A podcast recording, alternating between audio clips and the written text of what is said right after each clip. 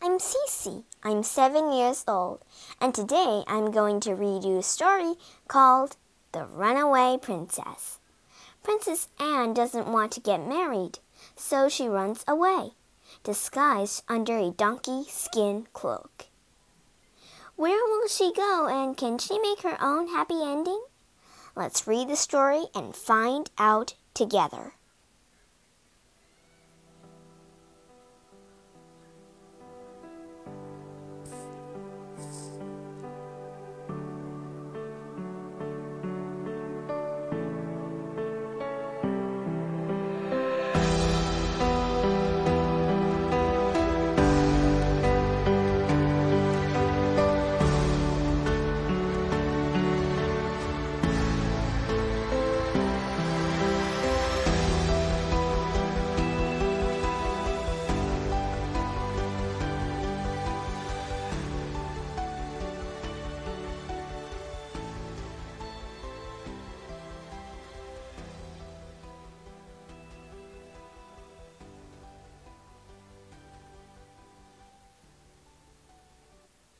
The Runaway Princess.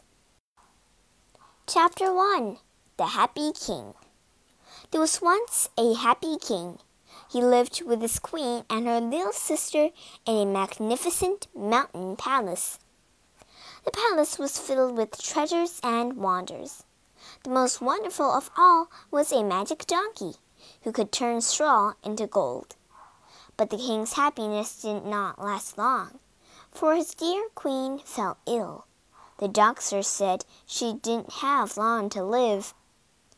Promise me something, she begged her husband. Anything, lulled the king. Don't marry again, she whispered, until you find a wife as good as me.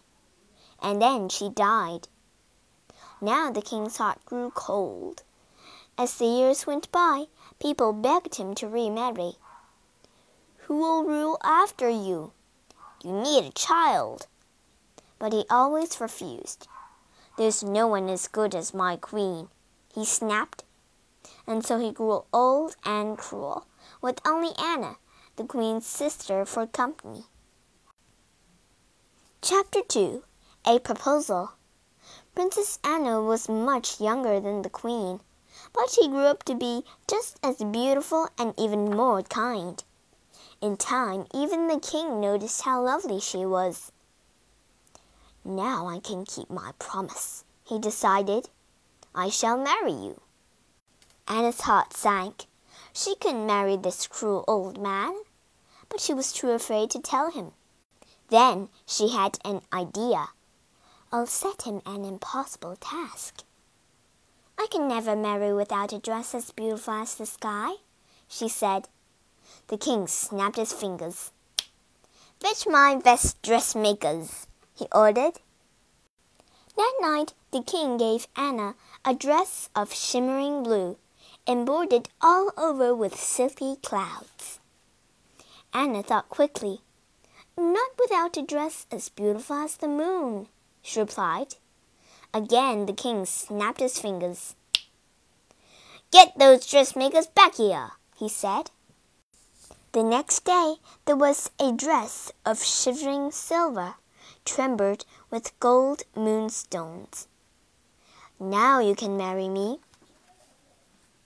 Not without a dress as beautiful as the sun, pleaded the poor princess.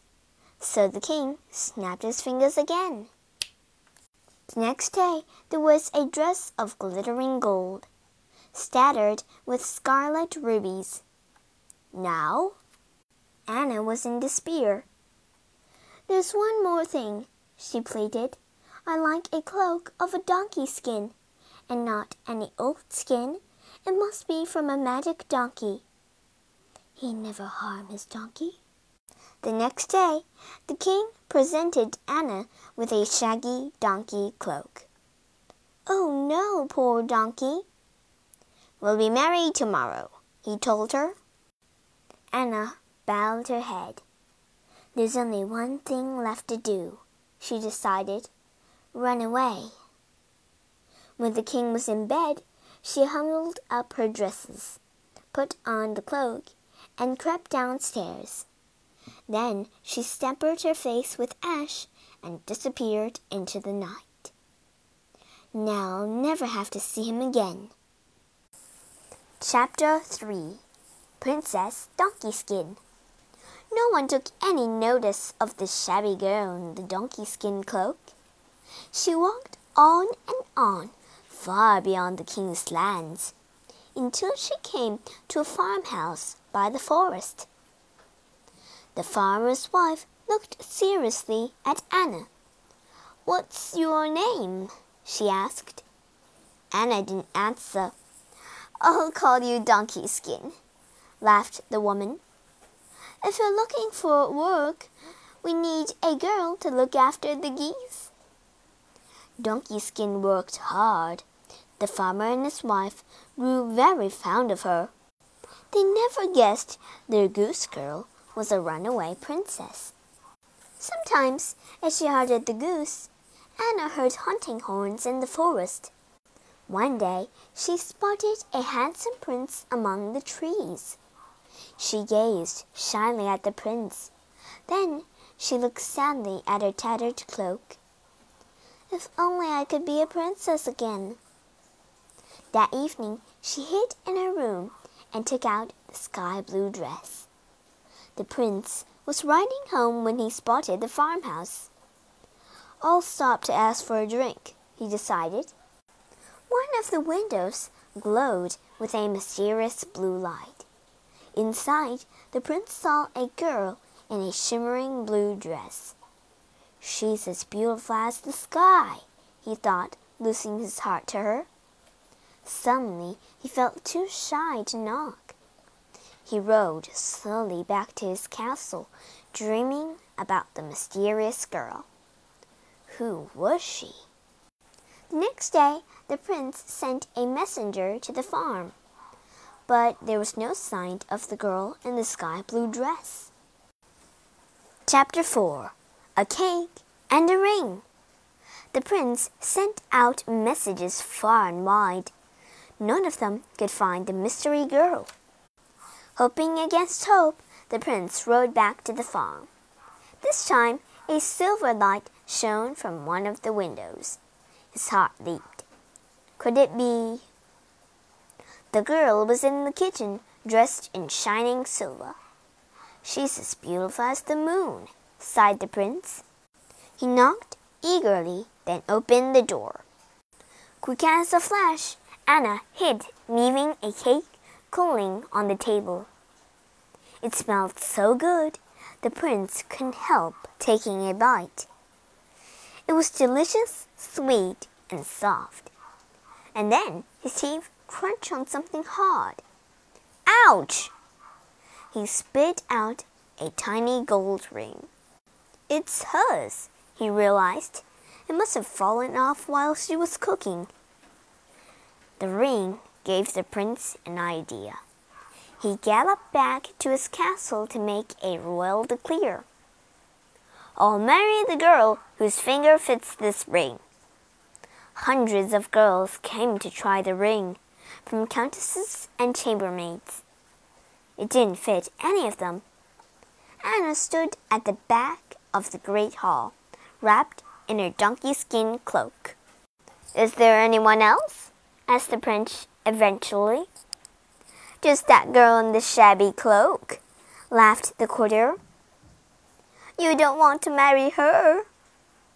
The prince looked into Anna's eyes. Let her try the ring, he insisted. The courtier frowned. Anna held out her hand. The ring was a perfect fit. Will you marry me? asked the prince. Yes, said Anna, letting the cloak slip from her shoulders. Everyone gasped. Her dress shone with golden rubies, filling the hall with golden light. But her golden hair and rosy cheeks shone even brighter. She's as beautiful as the sun, sighed the courtiers. The prince smiled at Anna. I knew I'd find you, he whispered happily. The wedding was held a few days later. the prince invited royal guests from around the world. Anna invited the kind farmer and his wife. Anna told their guests the whole entire story. But now I'll never run away again, she finished, gazing joyfully at the prince.